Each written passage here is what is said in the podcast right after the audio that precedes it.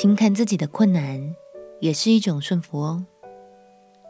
朋友平安，让我们陪你读圣经，一天一章，生命发光。今天来读《使徒行传》第二十章。还记得《使徒行传》的作者是谁吗？没错，就是路加。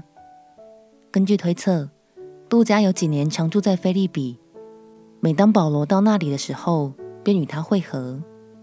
后来，路加终于下定决心，跟着保罗往罗马前进。就这样，直到保罗殉道的那一天为止，路加都陪伴在他的身边哦。让我们一起来读《使徒行传》第二十章。《使徒行传》第二十章。乱定之后，保罗请门徒来劝勉他们，就辞别起行，往马其顿去，走遍了那一带地方，用许多话劝勉门徒，然后来到希腊。在那里住了三个月，将要坐船往叙利亚去。犹太人设计要害他，他就定义从马其顿回去。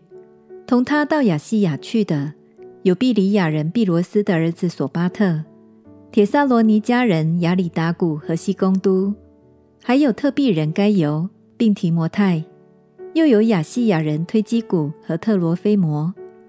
这些人先走，在特罗亚等候我们。过了除酵的日子，我们从腓立比开船，五天到了特罗亚，和他们相会，在那里住了七天。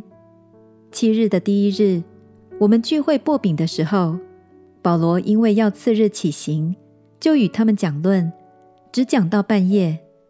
我们聚会的那座楼上有好些灯烛，有一个少年人名叫尤推古，坐在窗台上，困倦沉睡。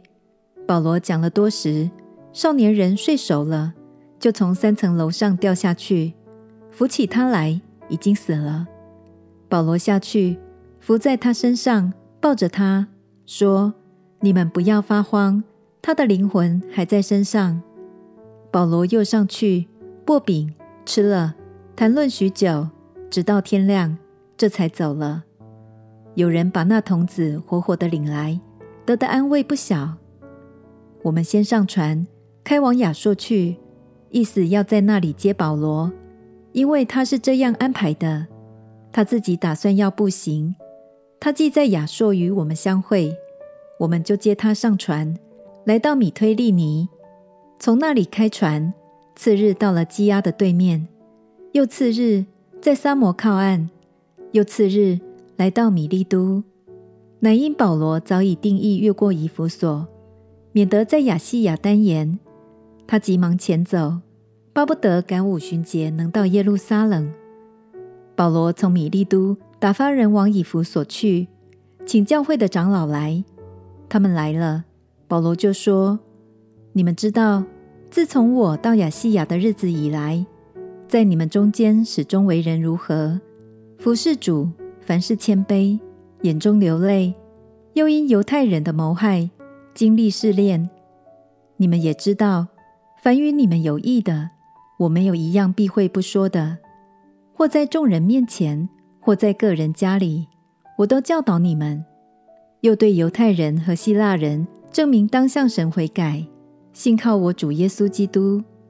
现在我往耶路撒冷去，心甚迫切，不知道在那里要遇见什么事，但知道圣灵在各城里向我指证。说有捆锁与患难等待我，我却不以性命为念，也不看为宝贵，只要行完我的路程，成就我从主耶稣所领受的职事，证明神恩惠的福音。我素常在你们中间来往，传讲神国的道。如今我晓得，你们以后都不得再见我的面了，所以我今日向你们证明，你们中间无论何人死亡，罪不在我身上，因为神的旨意，我并没有一样避讳不传给你们的。圣灵立你们做全群的监督，你们就当为自己谨慎，也为全群谨慎，牧养神的教会，就是他用自己血所买来的。我知道，我去之后，必有凶暴的豺狼进入你们中间，不爱惜羊群。就是你们中间也必有人起来说悖谬的话，要引诱门徒跟从他们。所以你们应当警醒，纪念我三年之久，昼夜不住的流泪，劝诫你们个人。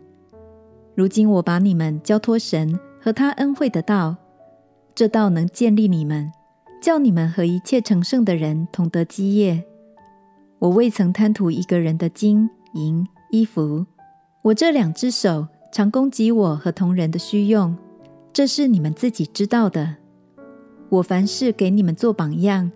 叫你们知道，应当这样劳苦，扶助软弱的人，又当纪念主耶稣的话，说：施比受更为有福。保罗说完了这话，就跪下同众人祷告。众人痛哭，抱着保罗的景象，和他亲嘴。叫他们最伤心的，就是他说：“以后不能再见我的面。”那句话。于是送他上船去了。保罗决定照着圣灵的感动，前往耶路撒冷。他很清楚那些反对耶稣的犹太人将会让他尝尽苦头，但保罗说：“我却不以性命为念，也不看为宝贵，只要行完我的路程，成就我从主耶稣所领受的指示，证明神恩惠的福音。”亲爱的朋友，老实说，神交付给我们的任务通常都不简单，但是让我们彼此鼓励，专注行完路程，向着标杆直跑，好吗？相信当我们轻看自己的困难，神就必看重我们的顺服，他的丰盛恩典也一定够我们用哦。我们亲爱的哥，亲爱的主耶稣，求你赐给我专注的眼目和顺服的心。朝着你的旨意前行，祷告奉耶稣基督的圣名祈求，阿门。祝福你在神的话语中看见他为你预备的够用恩典。陪你读圣经，我们明天见。耶稣爱你，我也爱你。